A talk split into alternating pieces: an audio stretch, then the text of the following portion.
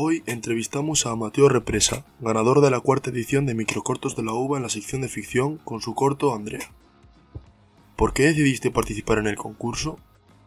Pues principalmente porque yo llevaba tiempo queriendo grabar algo, porque siempre me ha gustado el cine siempre me ha gustado el meterme en proyectos de este tipo.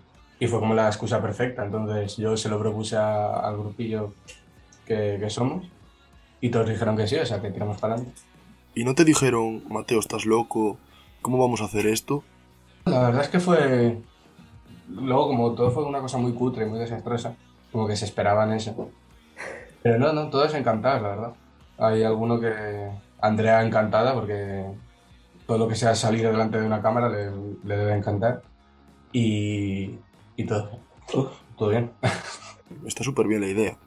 Y es lo que dijeron ayer que es lo típico de las películas de ahora que dejas el final abierto, ambiguo, que la gente termine de descubrir y se imagine cómo podrá terminar y todo. Yo es más o menos lo que buscaba, el, el que la gente después de, de, ver un minuto de corto, que quizá eso lo facilita mucho, se parase a pensar que, oye, pues qué ha pasado, porque esto es así, porque esto está...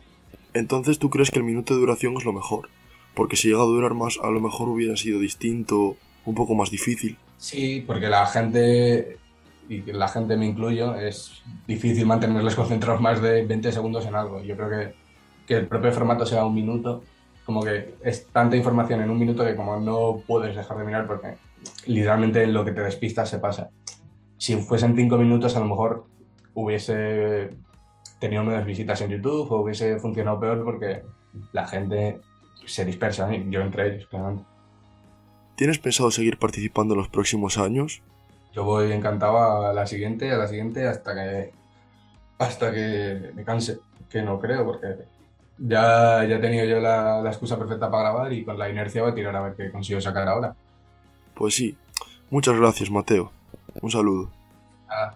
Bueno, hasta aquí la entrevista de Mateo. Esperemos que os haya gustado y dejarnos en nuestras redes sociales vuestra opinión. Un saludo.